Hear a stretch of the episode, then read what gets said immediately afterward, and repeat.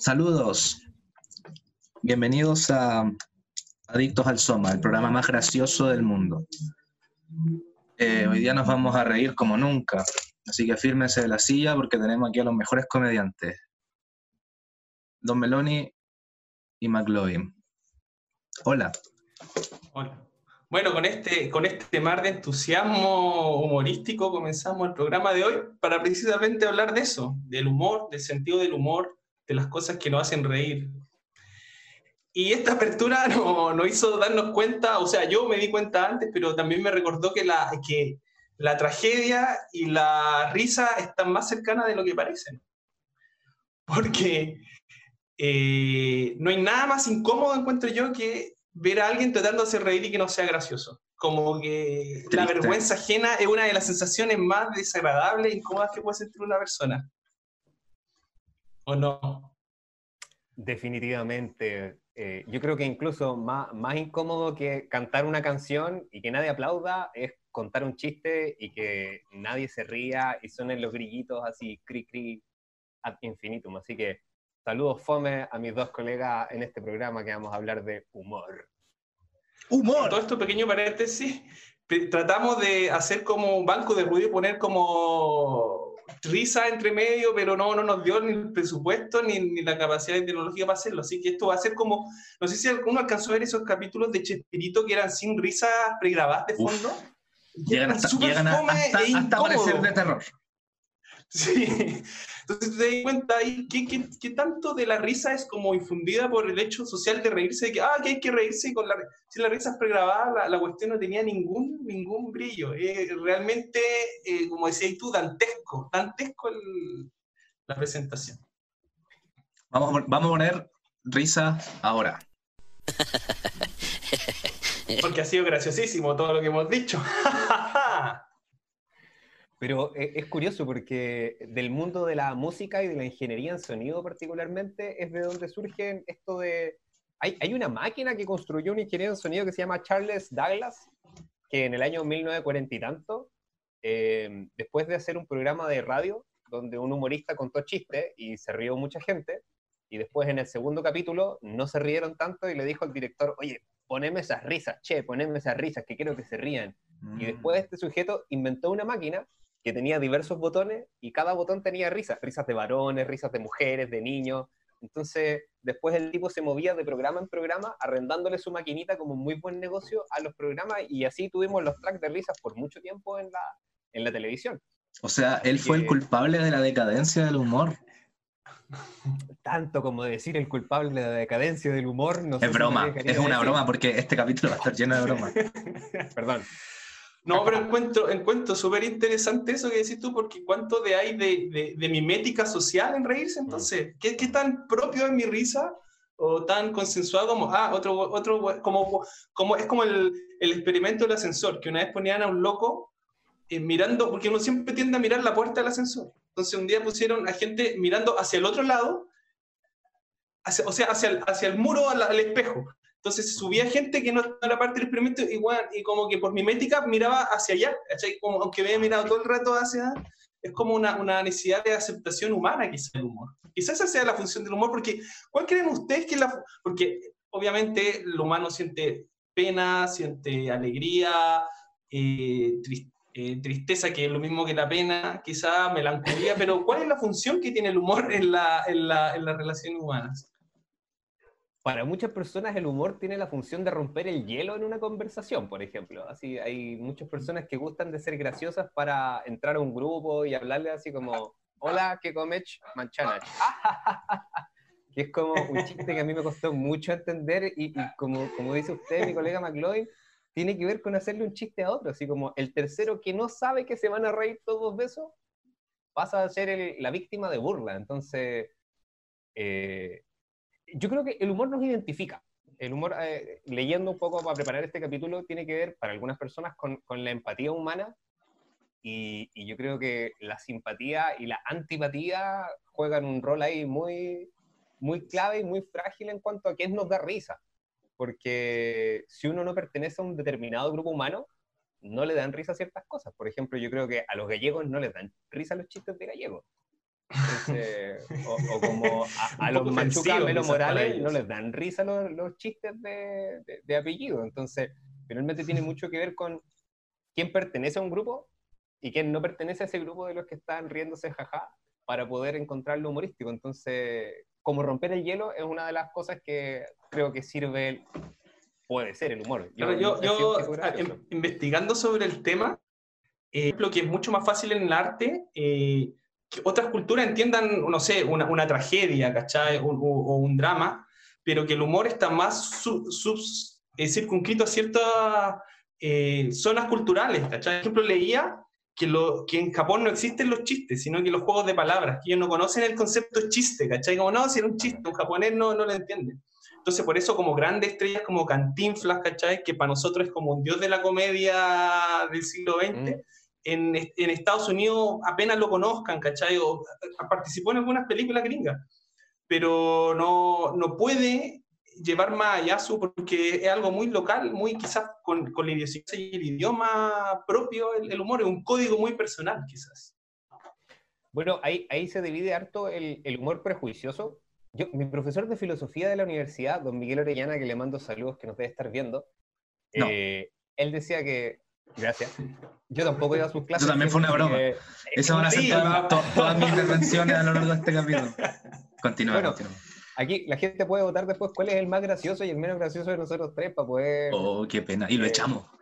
Al, más gracioso. Eso es gracioso. Al más gracioso echamos por envidia. sí. Como decían que eh, Pete Best, el primer, el primer baterista de los Beatles, fue echado no porque fuera malo, sino que porque era el más guapo de los Beatles. Oh. Entonces, como que también pasa lo mismo aquí, pero con el más gracioso. Por más guapo, también es, para otro capítulo que vamos a hablar de eso y también vamos a echar el más guapo del grupo. La comicidad está en muchas cosas, o sea, está en el aspecto físico, nosotros tendemos a reírnos del jorobado, el cojo, el que tiene alguna deformidad. El diferente, digamos. El diferente, claro, claro. Entonces, de alguna forma se hace eh, un poquito objeto de burla y, y, también lo podemos ver que un tema recurrente para nosotros en las series cómicas siempre hay un personaje que es como el que caen todas las burlas sobre él o la mayoría de ellas. Entonces, tiene mucho que ver el, el, humor prejuicioso con la cultura a la cual pertenecemos, el grupo humano al cual estamos y que está ahí en el límite al, humor negro, porque el humor negro también eh, va, va, a permitir, a mí particularmente de las pocas cosas que me causan risa, jaja, es el humor negro, que es algo que comparto con, con, mi, con mi papá, mi hermana, y, y ahí de repente en ese círculo privado, como que nos reímos de lo políticamente incorrecto. El, humor negro está como en, un nivel más divino, parece es como más, eh, desde un pensamiento más eh, nihilista del mundo, es como, como, es como filo, sabéis que no somos una partícula en el universo, así que filo con todo nos burlamos de la muerte, de la risa, de los dioses, de los no dioses, porque al final nada tiene sentido. Entonces tiene como un aspecto más, más cercano. Yo estuve buscando, ¿cachai? Eh, relación entre filosofía y humor, y no hay mucho, mucho material, la verdad, pero las definiciones son bastante de humor negro. Por ejemplo, estuve leyendo, Nietzsche decía que el hombre sufre tan terriblemente en el mundo que se vio obligado a inventar la risa. Partimos mal. Y, un libro que de, de, Joseph Katzmann, que se llama El humor judío, define el humor como reír para no llorar. Oh. Así que las definiciones de humor son bastante trágicas también, es como irónico un poco. Pero es que ahí hay mucho material, porque no, no en reírse de los judíos, claramente, sino que en el humor que hacen los judíos. Dicen que también buscando material encontré en YouTube un, un pequeño documental donde hablaba de el humor en la publicidad. Entonces dicen que en las agencias de publicidad siempre como que el creativo es un judío y el director ¿Hay humor en la publicidad realmente? Porque yo jamás he visto un comercial y me he reído, jamás. Pero es que usted es muy joven, Daniel. La publicidad era mucho más graciosa que ahora. Ah, los comerciales de Caricia, ponte tú, me, hacía el boleo. O de Firestone cuando escuchaban el... Sí, Camino no hablar. Es el Camino no hablar.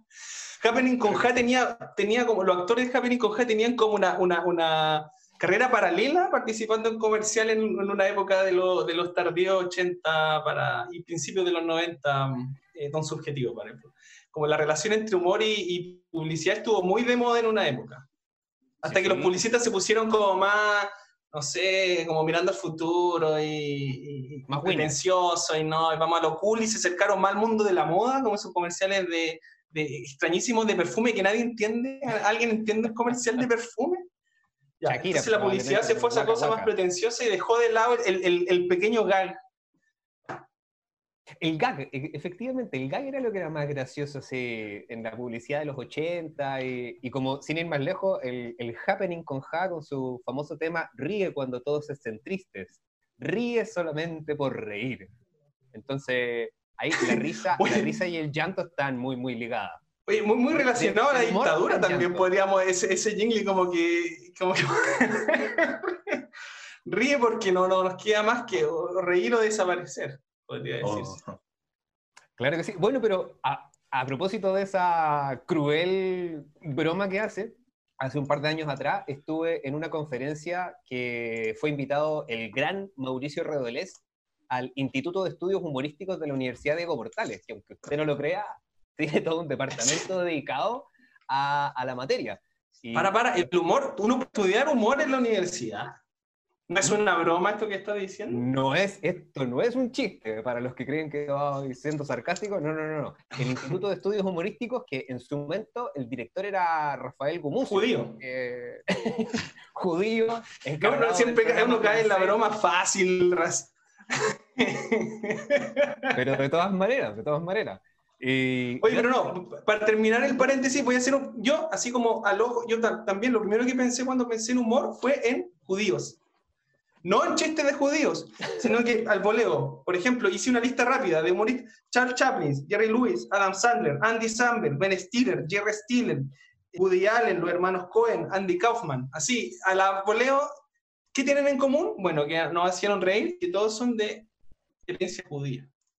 Lo que pasa es que los judíos se saben reír de ellos mismos de alguna forma y de la uno se ríe de lo estereotipado, uno se ríe de lo que es típico. Es como, como dice Sheldon, que aparentemente él tiene una imposibilidad, al igual que las personas que son cercanas al espectro autista, de no entender el humor por la hiperconcreción con la cual analizan la vida. Entonces, Sheldon siempre dice, es gracioso porque es verdad. Entonces, en, los estereotipos hay mucho de, de, verdad finalmente velada también por, por la realidad que, que barniza la situación pero mucho del humor está en eso. Como paréntesis, eh, Big Bang Theory es aburridísimo. Fin del paréntesis. Pero ¿sabe qué? Big Bang Theory eh, es una de las series donde el humor hoy en día está muy revisitado por todo esto de la famosa cultura de la cancelación y, que ya no se puede uno reír de ciertas cosas porque es políticamente incorrecto. Y hay un video muy bueno que, que, está en YouTube también que se llama eh, La misoginia adorable de Big Bang Theory y ese es del tipo de series de televisión que se ríen mucho de las mujeres, se ríen de los pobres, se ríen de todas las personas que están en una posición desprivilegiada en nuestra sociedad. Y hoy en día ya no... Modern Family? No, no he tenido el gusto de verla. ¿Ninguno de los dos? No, no me he querido castigar se basa en. Es súper es racista, clasista, como que supuestamente rompe esos estereotipos, pero, pero es fuerte, ¿cachai? Yo como latino, como que, a ver, como que, como que yo también tiendo a pensar que tengo un humor negro que me da lo mismo reírme, pero es tan a veces violento que como que tiende a, a ofender un poco, que siempre como que relacionan al latino como con machetes, con drogas, con asesinato, eso es como latino eso, y, y, que, y que son jardineros, listo. Y eso es toda la mm, existencia, el aporte del, del, latino a la humanidad. Entonces, súper peligroso también, por eso el humor ha tenido que ser como un poco, siempre acompañado de, de, un, de un, manual, de un código de honor, ¿cachai? Que, que, se ha mm, tenido que ir remozando a lo largo del tiempo. Cosas que nos parecían graciosas, pero que de un día para otro ya no nos pueden parecer graciosas porque en el fondo son ofensivas. Y está mal. Pero les voy a hacer una pregunta. ¿No son acaso los niños los humoristas más crueles que hay en la vida? Porque mi experiencia escolar, que la hemos repetido una y otra vez, los niños se ríen siempre así, de lo más inapropiado. No, no, no hablo del chiste de esta no está, esta no está, el famoso picau, como en las primeras risas de los, de los niños de pocos años, pero ya en el, en el, en el colegio uno se empieza a hacer mucha burla de, de nuevo, del orejón, del cejón, cualquiera que... que, el potencial bullying. El potencial, El bullying y el humor. Ahí está la del mira, yo, en esta investigación que he hecho a lo largo del tiempo del humor, y, qué tanto cambió el humor con el tiempo, eh, yo me remetí y pensé, ¿de qué se reían los griegos? Pensaba Ponte Tuyo, ¿cachai? Como que la, la comedia clásica, y aquí encontré... Se reían una, una, monografía que donde dice, en la comedia antigua los chistes tenían mucho que ver con el sexo y la excreción y se expresaban en un lenguaje desinhibido. O sea, se ríen de las mismas weas que se ríen ahora, que pichicaca. Listo. O sea, como que así, y los grandes griegos con sus tragedias eh, y sus grandes clásicos se ríen de las mismas cosas pedestres que como también los niños se ríen, ¿cachai? Como que el humor eh, lo podemos complejizar un poco, pero en el fondo, en esencia, el, el Morandé con compañía es el que tiene razón, según los griegos. Uf, Morandé con compañía un saludo a Marandé con compañía, que son personas horribles. Eh, eh, también fue una broma. Yo, les, quito, les, quito, les quito el saludo que les mandó subjetivo. Oye, pero, pero, pero volviendo a lo que decía Meloni sobre las primeras risas del, en el colegio, de un poco de la, buscando la humillación al otro, yo e, en general jamás encontré gracioso nada de eso. Entendía el porqué, pero no, nunca como que me reí, tampoco era el defensor de los débiles, yo era un ser neutral. Eh, entonces creo yo que esas risas eran un poco más como para demostrar tu superioridad, ah. siendo alguien más bacán, más que risa genuina de que me, esto me causa gracia, de gracioso cerebro, por favor ríete. ¿Cachai? Entonces ahí es como una diferencia. Yo me río mucho, pero normalmente jamás me, me río más como por instinto, como por como por una reacción más que por decir esto es gracioso. Como un reflejo ese. Sí, como un reflejo. Como, un eres como un gran bebé. No, baby subjetivo. Un gran bebé que se ríe por reflejos. Me río por reflejos. Pero quizás la risa es un reflejo, quizás no se puede. Bueno, sí se puede controlar porque una vez en, en actos más sociales se ríe más, menos. Pero tampoco es algo que uno controle mucho lo que le parece gracioso o no. Por ejemplo, a ti, subjetivo, ¿qué cosa te parece graciosa? Así como tú, oye, hoy una película que me parece muy graciosa. Obviamente no, vamos, vamos a excluir de esto los, TikTok de la municipalidad de Maipú, que es lo más gracioso que existe en el universo. Que de, Dejando de lado esa obra de arte, esa, esa maestría. Universidad Diego Portales, el primer objeto de estudio fue la municipalidad de Maipú. Dejándola o eso, ¿qué, qué cosas te parecen graciosas? Eh, las cosas que más me dan gracia son las que se generan de forma involuntaria, el, este humor involuntario. Alguien que intenta hacer reír, para mí es alguien fome.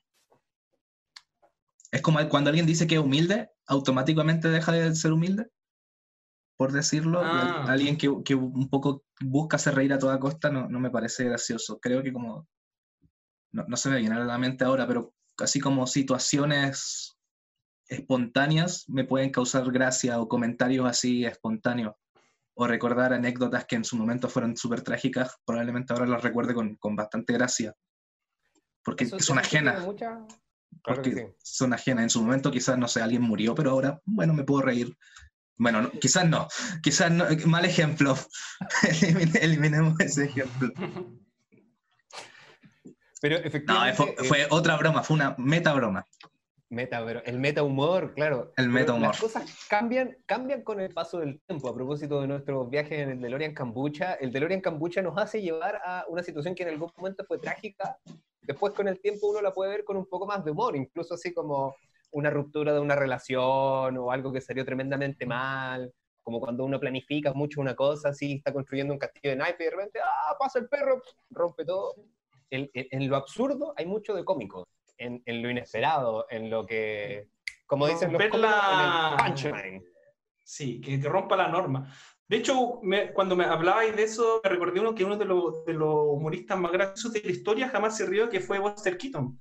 Que su gracia, como humor eh, pre, pre-sonido en el cine, entonces era muy visual, él nunca, nunca se rió en ninguna escena. Y, esa seriedad, mm. ¿cachai? Esa, esa como intento de ser solemne era lo que lo hacía muy gracioso. Bueno, aparte de su, de su genialidad eh, como física y para que ocurra visuales tan, tan bueno, parte de su gracia era que nunca se reía. De hecho, Chaplin le tenía mucha envidia, se dice, eh, Buster Keaton, porque Buster Keaton con su cara como que ya hacía reír a todo y, se robaba a la audiencia. Entonces, que, que, también nosotros tenemos nuestro querido Felo en Chile, que, que un poco cae en ese mismo humor de, de, yo no soy chistoso, me da lo mismo, pero estoy en una situación absurda y eso lo hace muy, muy, muy gracioso. Ahí volvemos un poco más al, vínculo con la filosofía, o sea, en lo absurdo y en, y en lo... me acordé también de los cínicos, el Diógenes el cínico que vivía en su vasija y que, y que vivía esta vida como, como de perro. También había mucho en tratar de ver la realidad de una manera que es poco habitual para las demás personas. Entonces, en, tanto en el sarcasmo como en la ironía, en el cinismo, que, que, tiene mucho que ver, como dice Daniel, con esto de sentirse un poco intelectualmente superior, así como yo que me doy cuenta de estas cosas, un poco como lo que hacen los que se dedican al stand-up comedy, se han fijado que bla, bla, bla, bla, bla, bla, y... ¿Vamos a tocar ese tema? Podríamos dejarlo para el segundo bloque, ¿eh? Pero... segundo bloque. Yo ya me sentí incómodo, ¿cachai? Como que dijiste stand-up y ya... Pero, por ejemplo, a mí me da mucha risa el humor que es derivado del stand-up comedy de Jerry Seinfeld. La, la, serie de Seinfeld a mí me da mucha risa, a pesar de que tenía estos tracks de risa enlatados. Eh, había como mucho de absurdo, eh, la, la, interacción entre los personajes, Kramer con su humor físico que aparecía corriendo permanentemente. Entonces, mm.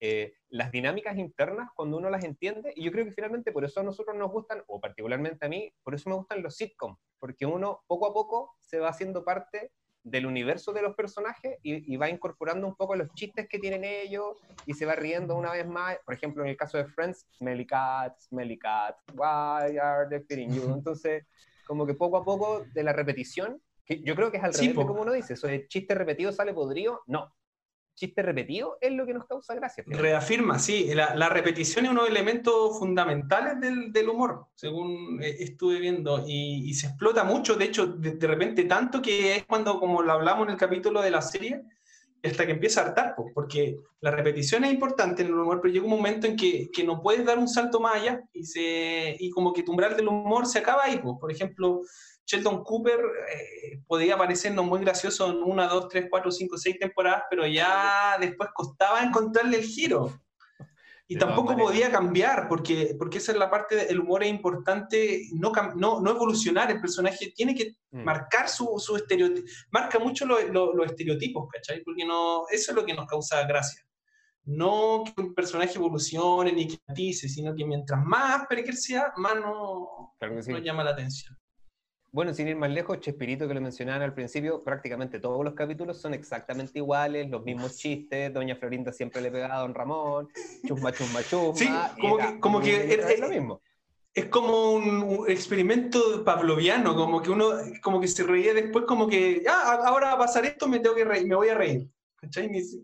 Era muy, muy, muy mecánico el humor de... La aceptación de reírnos de lo que todos se están riendo. Si, si hay una sala donde nadie se ríe, como que si uno de nosotros cuenta un chiste y el otro no se ríe, uno necesita un poquito, bueno, ciertos tipos de humor necesitan un cómplice para generar esta risa colectiva donde todos nos desternillemos de la risa. En, los últimos capítulos de Chespirito, o sea, del Chavo del 8, eh, no tienen risas de fondo. Sí, pues eso es lo que lo que estábamos hablando y que, era como súper dantesco, era como incómodo. Yo lo encontraba incómodo, no sé si usted piensa igual. Y, aparte de verlo así más viejo, ya como que no le salían las voces, también era un poco decadente. De hecho, después tuvieron una pelea por lío de falda y, Chespirito echó a, a Kiko. Ah. Hicieron un show, muy fome, pero, pero, pero muy, muy honesto, que Don Ramón estuvo en contra de todo esto, Ramón Valdés, y se fue y apoyó a Kiko. Hicieron un show en Venezuela que se llamaba Aki Kiko, que lo dieron en algún momento en la televisión nacional, que eran un almacén. Y, atendía, a Don Ramón como una farmacia, no me acuerdo muy bien, y Kiko lo ayudaba, y era muy fome, creo que no tenía risas grabadas, y, y a su vez eh, la vecindad eh, sin Kiko derivó en, el negocio de Doña Florinda, donde ahí se hacían los gags y donde iba, supuestamente trabajaba el chavo y tampoco estaba Don Ramón. Entonces los personajes se trasladaron de la vecindad a como al negocio de Doña Florinda en un acto desesperado que no, no funcionó tan bien. Es que con el humor pasa eso, cuando, cuando nos salimos de, de lo que originalmente nos parecía gracioso para poder mantener el, el, negocio, como en las sitcoms que cuando ya pasan la quinta, sexta, séptima temporada, lo que están tratando es de mantener a la audiencia y finalmente el, la comicidad original se pierde bastante. Entonces, yo creo que hay, hay, hay que tener bastante, mm, hay que tener un, un, talento, una gracia natural para poder hacer reír a las demás personas. Y una química entre los personajes también. Sí, sí. El, ese, que ese yo no sé qué que, que, se tienen en la relación humana. Pero ahora voy con la pregunta que les tenía. ¿Qué opinan de los payasos? A mí, los payasos de micro me, me hacen doler la cabeza, pero inmediatamente, porque con esos tonos de voz que empiezan a ocupar. Y, y, los payasos de micro siempre se ríen, así como, ah, usted que anda con anteojos, Harry Potter, usted que viene con el pelo mojado y viene del motel, jajaja. Ja, ja. Entonces, es un poco como, están como al mismo nivel de los raperos que improvisan así en el metro. Como que burlarse del, del otro que está en la micro, no, no, no, no me gusta mucho. Pero los payasos también tienen eso, como el payaso Pagliacci o, o, Garrick, los grandes humoristas que ríen para no llorar o lloran para disimular sus risas. Entonces, son como la paradoja misma del de, humor y la tristeza. Que dicen que los payasos nunca están realmente felices en el fondo de sus almas. Oh. Yo estoy muy de acuerdo contigo. Eh, me, me gusta como, o sea, valoro el valor cultural que tienen los payasos a lo largo de la historia pero por ejemplo, de ver payaso en la micro que al final es una persona contando chistes con maquillaje, no tiene, podría hacerlo básicamente vestido normal y sería exactamente lo mismo. Me gusta más cuando tienen como este, algo, no sé, en los circos tienen algo más teatral, algo, ah, sí, sí. A, algo más que, que, que, aportar, más que contar chistes sueltos. Entonces, no, y, y, bueno, también me, también me gustan mucho los, los payasos asesinos, los encuentro graciosísimos. No, también, este fue otra broma. Pues que estoy. Mira, el, el mejor payaso. Pero, por ejemplo, el, el, Joker, a mí, la última película que hizo, el, el Jajas, me pareció muy, muy mala la película, fome, y a todos mis amigos les gustó decir, oh, no, pero es que es meta humor porque se ríe de la, lo duro que es la sociedad y después, ah, cha, pandemia, toma tu chiste. Entonces, no, realmente no sé. Y, y, también cuando los personajes se cambian así dramáticamente, como por ejemplo el profesor Rosa, que me enseñó tantas cosas cuando yo era chico y después se convirtió así como en un humorista pornográfico, y era así como, no, no es gracioso, no, no, no sé. Bueno, pero yo tengo muy mal humor, soy un tipo muy mal genio, entonces por eso quería hablar con ustedes del humor. Porque... Sí. Como decía, yo me acordé de Cross el payaso, que irónicamente es judío, entonces como rememorar un poco a el prejuicio de parte de los Simpsons. Una serie de las series más cómicas de todos los tiempos. Pero sí, eh, para mí el payaso, eh, yo, yo, yo, yo, a mí el, el, el, payaso me genera el terror de la interacción, que también me genera algunas veces que he sido forzado por la ley de ir a ver stand-up comedy y quedar entre las primeras filas. Entonces ley. ese terror, ese terror de, de, de que, interact eh, que el susodicho sobre el escenario interactúe contigo para burlarse de ti. Cosa mm. que siempre me pasa, ¿cachai? Siempre soy el weón que algo, algo pene en la cara, como quizás mi urgimiento, que no, entonces el payaso, que le tiene, entonces le tengo terror a, ese, a, esa, a esa interacción con el payaso. Pero o stand-up comedy, que es un payaso sin, eh... sin maquillaje sin maquillaje y sin gracia. No, pero a, a, los, a los, amigos que están haciendo stand-up comedy. Dejen de no, a, mí risa, a mí me dan más risa los magos, como por ejemplo el mago Tamariz, me daba mucha risa con, con eso histriónico. Bueno, Baby Subjetivo yo creo que no lo conoce, pero era un mago que lo invitaban a todos los programas de los 90 del canal 13, así. Y él hacía trucos de magia, pero contaba sus cosas y ponía mucho énfasis, como el mago Helmut, creo que se llamaba, una versión chilena. Y sí. Eso a mí me daba mucha, mucha risa. Me encontraba como. Está, el, que, era, el que era el papá de los Larraín, el, el mago Larraín, ¿no? El mago Larraín. El papá de Fernando Larraín y Nicolás Larraín, que les mandamos un saludo afectuoso, no tan afectuoso, pero filo. También era un chiste, si los queremos. Sí. No, no los queremos. CQC. ¿Cuál es el chiste? al principio me daba un poco de risa, lo encontraba más o menos bueno, así como por ejemplo esa, esa sección de los grandes pensadores, con esa voz solemne que decían bla, bla, bla, bla, bla, bla, eh, tenía, tenía parte de su humor. Pero, ellos tenían un programa muy bueno antes que se llamaba Chile Today, ah, que anterior a, que era, que era bastante entretenido, y era mejor que el CQC. CQC era un programa, eran payasos entrevistando payasos, no. Y también era, como un poco robado del humor argentino, que, que no, es, no es lo mismo, es como la diferencia entre, entre, el, humor chile, el humor chileno y el humor argentino, o el humor gringo y el humor británico, que no es lo mismo, tienen como otra, otra forma de expresarse. Voy a hacer una pregunta que una de las grandes dudas que tengo respecto del humor y de la vida y filosofía en general. ¿Qué, qué es el humor inglés? Todos siempre me hablan, no, es que el humor inglés eh, y, el Monty Python y el clásico humor inglés, pero alguien podría definirme qué, define al humor inglés. Yo no puedo definirte qué define el humor inglés, pero, pero estuve viendo al Rick Gervais, que me da mucha risa a él con su, su forma de hacer humor que es el que creó la serie de Office. Una, serie una de las series más chistosas supuestamente de todos los tiempos. Humor negro así, pero... De todas maneras. Richard Weiss hace mucho humor negro, se ríe de todo lo políticamente incorrecto y yo creo que pasa un poco por ahí. Ellos decían que eh, en el fondo como, como gobernaron y colonizaron el mundo durante tanto tiempo y después poco a poco empezaron a perder poder y vieron como su, su poderío político iba disminuyendo, empezaron a aprender a reírse de ellos mismos, eh, haciendo mofa de uno. Y finalmente yo creo que eso es una de las características un poco del, del humor inglés, y también tiene que ver mucho con, con el juego de palabras, porque hay, mucho del humor eh, británico que tiene que ver precisamente con eso, así con decir una cosa pero que funciona de otra manera y que es lo que amigos queridos míos me critican cuando yo veo cosas en doblaje latino o en doblaje en españolísimo, que me causa mucha gracia. el, humor verbal, a diferencia del humor físico que hablábamos delante del tortazo o el, o el, humor de los tres chiflados que siempre se están pegando, haciendo cosas así. Eh, este humor como medio intelectualoide que en el fondo pareciera ponerse en una posición de superioridad, pero en el fondo delata que uno es el mismo hueón que cualquier otro hueón nomás. Entonces, Rick Gervais se ríe mucho de él. Y vi, vi una, un pequeño video donde conversa con Chris Rock, con Jerry Seinfeld y otro cómico que a mí me parece muy, muy funesto, que es el Louis C.K., que, que lo encuentro muy, muy. Eh, y hablan, se llama Talking Funny. Y ahí comentan un poco todo, todo, este tipo de las diferencias de los humores. Entonces, el reírse de lo políticamente incorrecto, el ponerse a uno mismo como blanco, blanco del humor negro, jaja, eh, es parte de lo que caracteriza, creo yo, el, el, humor británico. Y él tenía una reflexión bien interesante porque dice que The Office es una serie que no se podría hacer ahora.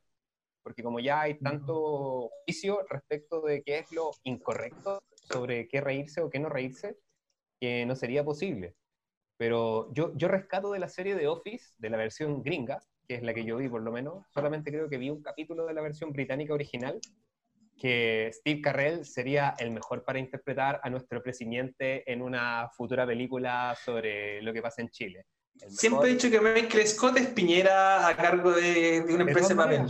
Sí, no, para la, para la, gente que está un poco deprimida viendo, viendo cómo se lleva a cabo el mundo acá en Chile, Chile lindo, puede ver The Office y pensar en nuestro presidente para sumarle un poco la cuota humorística a lo que está ocurriendo. Así que yo creo que eso, eso pasa un poco con el humor británico. Oye, tengo una, una guía, aquí encontré, que es consejos para entender el humor británico, que, que nos, da, que nos entrega, muchas gracias a la página whatsup.es.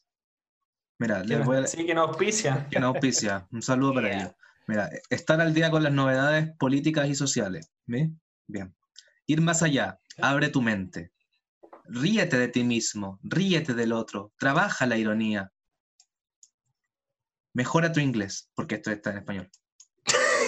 No lo tomes todo la tremenda. Mira, bonitos consejos que nos entregan WhatsApp. Muchísimas gracias, página de mierda. No, es una broma. Los cuatro cuartos toltecas son una Fue un trabajo de años, lograron definir en Periodistas periodista estudiaron cuatro años para entregarnos no, Yo creo, yo creo que esto, esto fue hecho por el estudio de, humorístico de la Universidad de Ego Portales.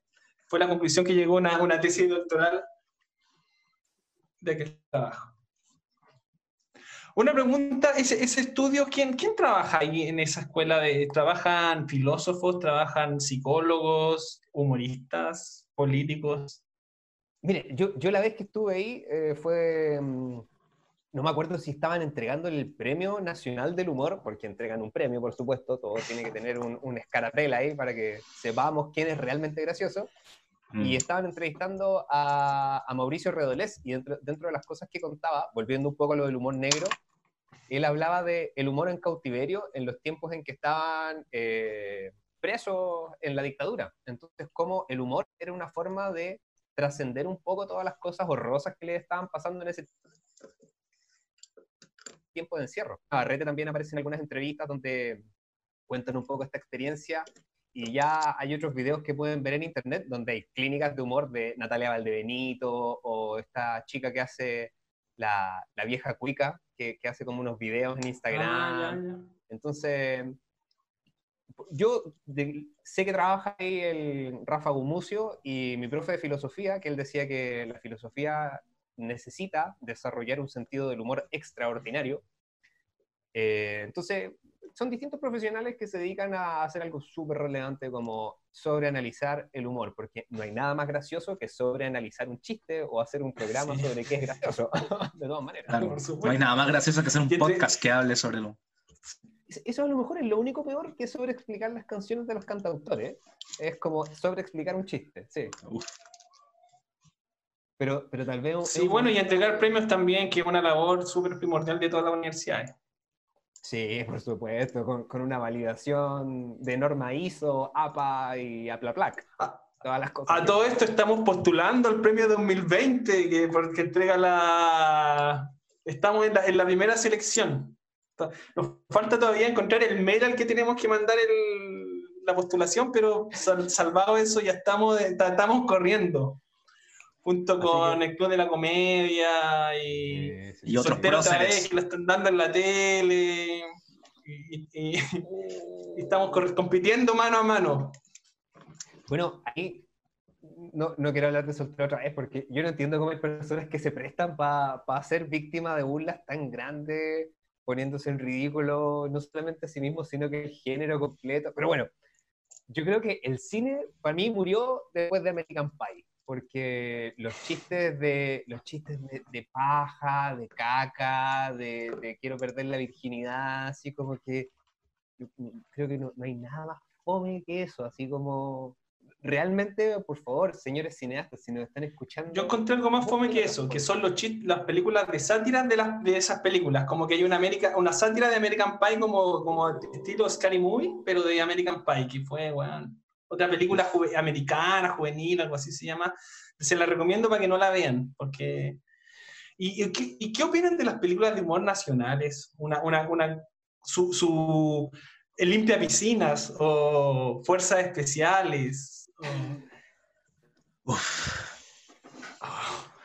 ¿Qué- ¿Vale, ¿Vale la pena intentarlo? Eh, esa es la pregunta. ¿Vale la pena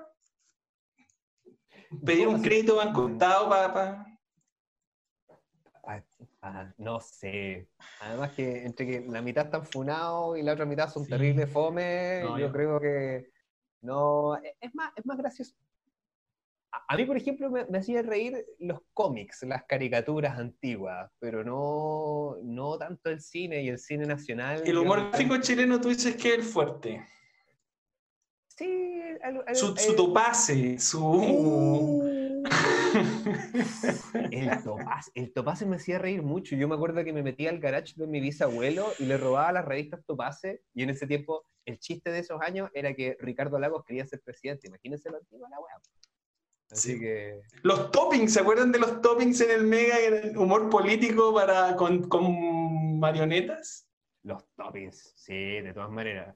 Y humor político a mí me gustaba mucho la Mafalda. Mafalda era. Ah, Mafalda, sí, era- eso es algo que está Tampoco bien- nunca me dio risa. bien logrado. Pero sí.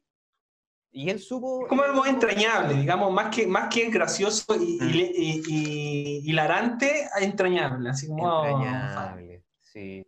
Y humor físico silencioso también, el coyote y el correcamino, a pesar de que siempre era el mismo chiste una y otra vez, me causaban mucha entretención, me causaban mucha diversión, y ya más, más después los Animaniacs, los encontraba geniales. Sí, los Sí, con Steven. Fenomenoide, los Animaniacs, toda esa, esa, eso, Warner Brothers yo creo que logró, logró plasmar el humor mejor que todas sus competencias, que Hanna-Barbera, que Disney, que Sí, sí, sí, sí. da miedo. Ellos hacen, se dedicaban al, al- al terror, Disney, siempre ha sido su mejor faceta el, el terror.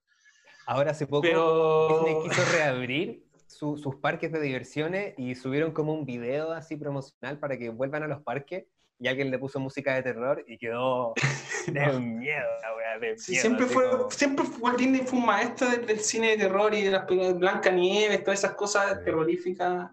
Mickey Mouse, que es un- terrorífico. Yo le tengo más miedo a Mickey Mouse que a Al Qaeda.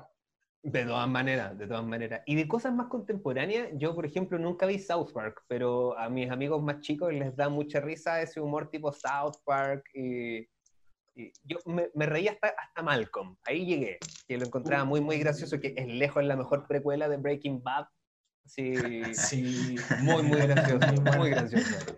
Eh, eh, eh, sí, Malcolm es una serie que nunca guateó. Esa, yo siempre la recuerdo como la serie que nunca tuvo una temporada guateada. Entonces yo Sí. siempre le voy a agradecer eso y, y esa, esa relación más con la madre tan que tampoco se atreven a hablar, pero real de, de- de terror, eh, me, me gusta mucho. El terror a la madre. realista, sí, de todas maneras, de todas maneras. Así que... Buena no, serie. creo que, creo que la televisión nos ha dado tanto de bueno como de, de, de fome y de aburrido. Y a propósito de cosas fome, tal vez un buen momento para hablar de, de algo que a mí me llama mucho la atención, que es el stand-up comedy. Que yo creo que lejos ha sido el mejor modelo de negocio para la entretención del último tiempo, pero lo más aburrido que he visto. Porque lo he intentado muchas veces, Yo así de ver, incluso he ido a ver algunos espectáculos en vivo, algunos músicos nacionales que se dedican a hacer stand-up comedy, eh, como los hermanos Marrano, no vamos a decir más. Saludo ahí al Lalo. Y no, no le hallo la gracia a la cuestión. A lo mejor por lo que dice Daniel, de que eso de tratar de ser gracioso hace que sea menos gracioso.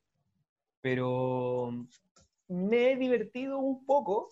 Insisto, yo soy un tipo muy fome, o sea, por favor, nadie esté de acuerdo conmigo, pero, pero me he divertido un poco viendo algunas rutinas del Festival de Viña. Yo creo que es por, Uf. por todo el contexto, así como de, ah, sí, Festival de Viña. Bueno, el Festival de Viña es bueno. el es lo, la- la- lo que uno, si uno es humorista, es como tu gran aspiración al, al Sí, futuro. tú o sea, Olimpiadas. sí, pues si llegaste ahí es que erí, erí bacán, erí el ser Pero más gracioso que- del mundo. El, Gracias, el gracias, de Viña yo creo que no- no- nos rememora, como que nos saca un gen como que tenía el hombre desde la época de, los de los espectáculos en el, colis- el, el gladiador, ¿cachai? Como ver correr sangre, ¿cachai? Sí, eso, es lo que, eso es lo que uno quiere ver, ver que la arena quede roja, ¿cachai? Con la cabeza del, del tipo o la, o la tipa que de turno. Qué Entonces, pena. poco ¿Cuántos caído? también. Sádico y una falta de respeto encuentro por parte del público que se pongan a pifiar aunque no te guste. O sea, uno no va con, no va ci- ciego al festival, uno como que sabe lo que va a ver y hay mucha gente que va con la, la predisposición de, de las pifias.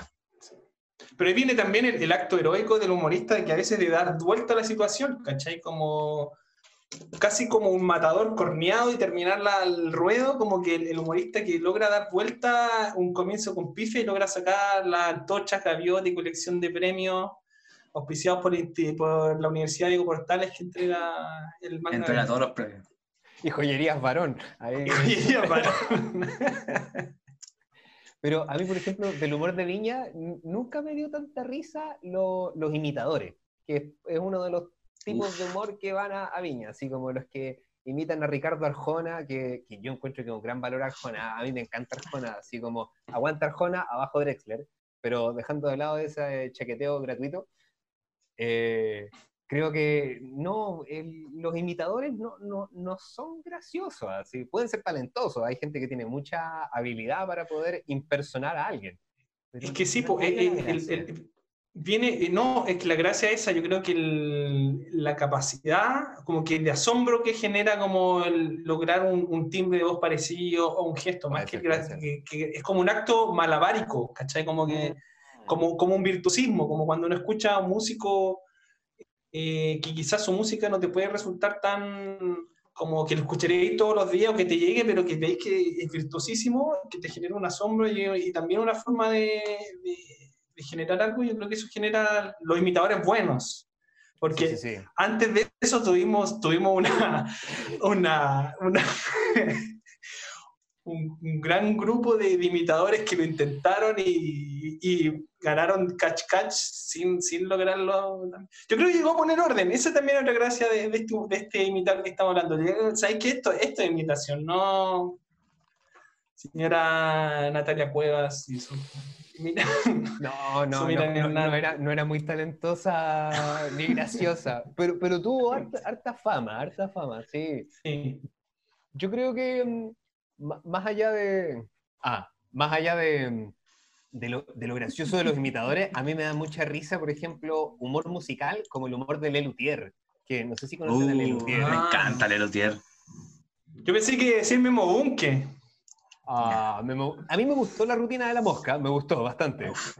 Eh, a, a, mí con Lelutier me pasa que realmente no sé si me da tanta risa pero me gustan mucho sus presentaciones. Yo creo que como que valoro el, lo musical, como la, el ingenio, la puesta en escena, su capacidad de expresión, todo eso, pero realmente como que el chiste podría no estar y me encantaría igual. Que pasa un poco como lo, con, lo, con, lo, con lo que hablamos del imitador talentoso, ¿cachai? Que uno se asombra primero, más que primera, la primera reacción más que reírse es asombrarse de esa capacidad musical, de, sacarle ruido a cualquier cosa, o de, o de hacer una, una, una, una, canción tan buena y con un sentido irónico. Yo creo que va por ahí esa capacidad de, sobrehumana que tienen esos personajes de, de hacer eh, música y humor.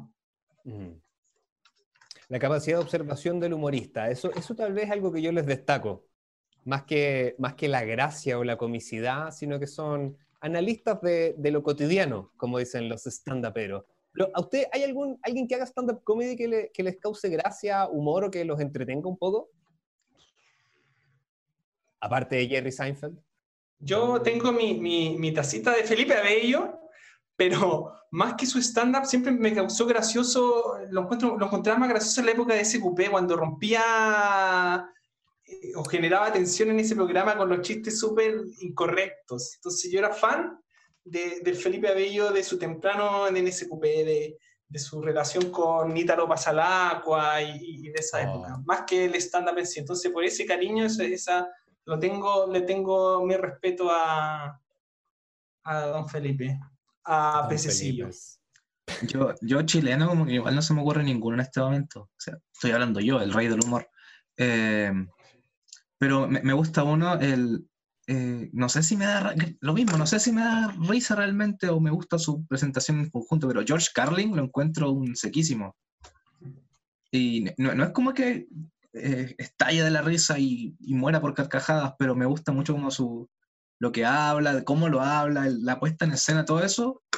Entonces como que podría hablar de cualquier cosa que no sea gracioso, igual me gustaría verlo. Un saludo para George Carlin.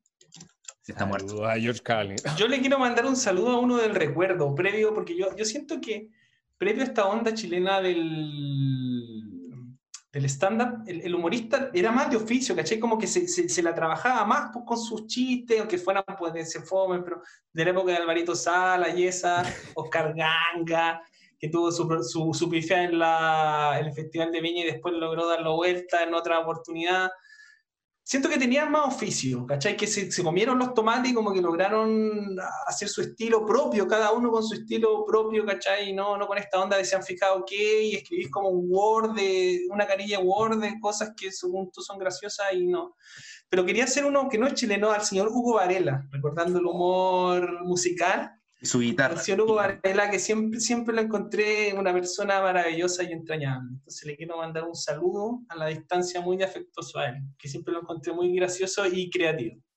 Una inspiración, Hugo Varela. Además que él era como Lelutier condensado en una sola persona con, su, con sus instrumentos. de la micro, así como, como eh, estaban en la academia Lelutier este, en la calle, así, Hugo Varela, poniéndole el aguante ahí. Un saludo a Rafael Boudou, que es como un lelutier del metro con un humor bizarrísimo, autoflagelante, pornográfico, muy difícil de entender. Postmoderno, postmoderno. Completamente surrealista, postmoderno y cuántico, sí. Y, y, mujeres que, que hagan reír, Javiera Contador a mí me, hizo reír su rutina. Javiera Contador fue una revelación. Sí, sí, sí. Yo, yo, temía por su vida, yo, yo temí por su integridad física cuando dijo que iba al Festival de Viña. Le dije, mujer, por favor, piensa en tus hijos, pero lo hizo muy bien. Muy bien y, logró, logró asombrarme y, sacarme y entretenerme, que era su función ahí, así que le, le aplaudo. Y también apoyo y le doy un chumbito.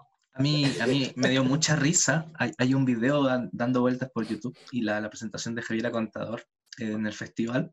A esa, esa presentación le pusieron de fondo una pista de rap. Y queda perfectísimo, es increíble, pero eh, pocas veces me había reído tanto. No, no, estaba ni escuchando lo que hablaba, pero me encantaba el hecho de que calzara todo justamente. Mira. Pero es que el humor es así, el humor, es así, de muchas maneras el, humor de los ruidos, la, comicidad de los sonidos también, como el boing o, los monos animados antiguos que tenían una musicalización que iba perfectamente acorde al movimiento, mm. generaba mucha comicidad también. Entonces, sí, es un arte aparte. De todas maneras, de todas maneras. Bueno, que, probablemente nació en, el, en las épocas del cine mudo, donde había que acompañar a Buster Keaton con un pianito ahí en, en lo que iba pasando momento a momento. Yo quiero hacer un, no me sé el nombre, caí en la ignorancia, pero mandarle un saludo hablando de ruido al policía de eh, Loca Academia de Policía que hacía ruido. Que es maravilloso, que... Vamos a poner una foto de la hora. Que no sé su nombre, no lo recuerdo, pero, pero también un gran valor. Gran película también de la niñez. Tengo mucho cariño. Que debe ser un bodrio en verdad, ¿cachai? Que si la analizáis, pero me hizo reír mucho en mi niñez. Un saludo a Mahoney y sus amigos. Mahoney y sus amigos y el, la versión latina, Mac Phantom, que también nos hizo reír tantas veces en, con su de, de, helicóptero y de distintas cosas, sí. Era como, como, un Rambo en vivo, con muchos cupos en el micrófono en el Festival de Viña. Mac Phantom. Le mandamos un saludo cariñoso también. Oye, que hemos saludado en este capítulo. Es que hay mucha gente que, no, que nos ha caído muy bien. Hay mucha gente. Ah, de, los que hacen, hacen voces, a mí que me gusta el tema del doblaje, eh, Flea, que hacía el doblaje de un personaje de la serie de los Thornberries, que era como un niño de la selva y que hablaba y hacía unos ruidos muy raros así. No, excelente cómico en su, en su gesto verbal de hacernos reír sin decir nada. Como, como nosotros, que Flea, el bajista de, los Red Hot Chili Peppers. Le mandamos solo que también actuó en Volver al Futuro, era el jefe de Marty McFly en el futuro. Y, él, era el que, lo, el que lo, desafiaba a una competencia en, en, camioneta, y al final ah, truncaba la carrera de Marty McFly como músico. Así que le mandamos un saludo a Flea por su aporte al, cine, al cine y al humor. Bueno, y ahí sin ir más lejos, Christopher Lloyd, que nos trae personajes maravillosos que nos hace mucho reír. En estos días vi la película Daniel el Travieso, donde me llevé la gran sorpresa de que el ladronzuelo que aparece en la película está interpretado por el profesor Brown y no lo sabía. Ya había visto esa película y de repente ese tipo me parece conocido. Así que un, un, gran... No sé si es cómico, pero él tiene una gracia que, alegra los espacios, aún siendo un malvado. Acabo de buscar Daniel el Travieso en, Google y el primer resultado no es la película. ¿El cómic? Hay un youtuber que adoptó ese nombre y ganó a fama y está... Oh, qué oh, pena. Me siento viejo, me siento viejo. Qué pena. Bueno. Además que lo menos gracioso de todo son los youtubers, no nosotros, por supuesto, sino que otros youtubers que... Oh, hay un youtuber que a mí no me causa gracia, pero, pero es interesante, que Alvinch. Germán, mentira. no, Alvinch, que tiene una sección que se llama Analizando Música de Mierda. Ah, Alvinch, sí. Él tiene... A mí, a, mí me, me, pasa como lo que dice subjetivo, que como que trata de ser gracioso y eso hace, le quita gracia al Much. Entonces, pero lo encuentro interesante, encuentro que musicalmente su análisis mm. son, son, son interesantes, pero tratar de ser graciosillo, como que pierde un poquito su, su onda. Pero yo, yo, yo dejo a los youtubers, uh, saludo a Germán Garmendia y su millón de, de visualizaciones compradas en China eh, tenía un grupo de música también, el Germán Garmendia, que al final no, no, logró despegar desde la fama de... No, no, no la escuché nunca, capaz que sean buenos. Voy a, voy a darme la tarea de escuchar el grupo de Germán Garmendia y, les, comento qué tal. Pero yo creo que el, que el, humorista de TikTok es mucho más fome que, que el, que el, youtuber. TikTok oh. yo creo que es lo más bajo, o, o, quizás lo que me convirtió en más viejo, pero ese humor de como mover rápido y como que mover la boca y, decir en cámara rápida textos de otra gente, no, no puedo, ¿cachai? Quizás ya me quedé en una brecha generacional muy grande, pero no, no. Es como que el humor cayó a lo más bajo. Prefiero escuchar los peos de la Grecia antigua. Yo no soy aún más añejo que tú, McLovin, no, no he llegado, nunca he visto TikTok. Mi papá me mandó un TikTok ayer y, y, como que no lo entendí, entonces ya, ya quedé fuera.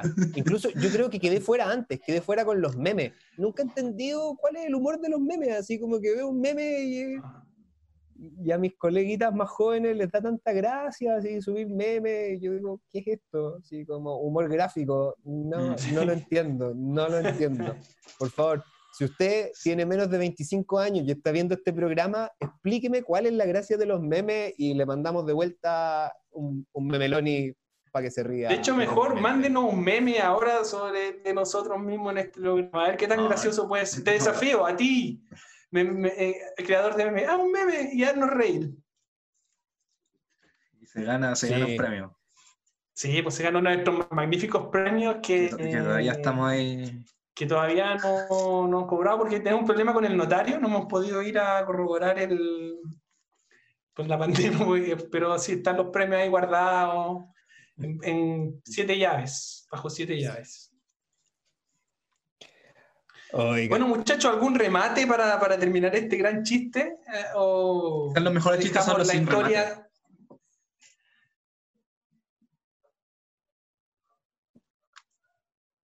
Oye, un, saludo a, los reyes del chiste largo. Siempre me, causaron mucha.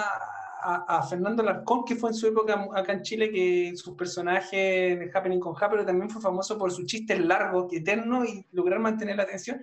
Iván Arenas en su versión no, no profesor Rosa de Burdel, también, también es un maestro del, chiste largo. Le mandamos. Y a Don Carter, que era un maestro del chiste corto, que, que lograron poner como que en un momento tener las dos caras de una moneda llamado humor.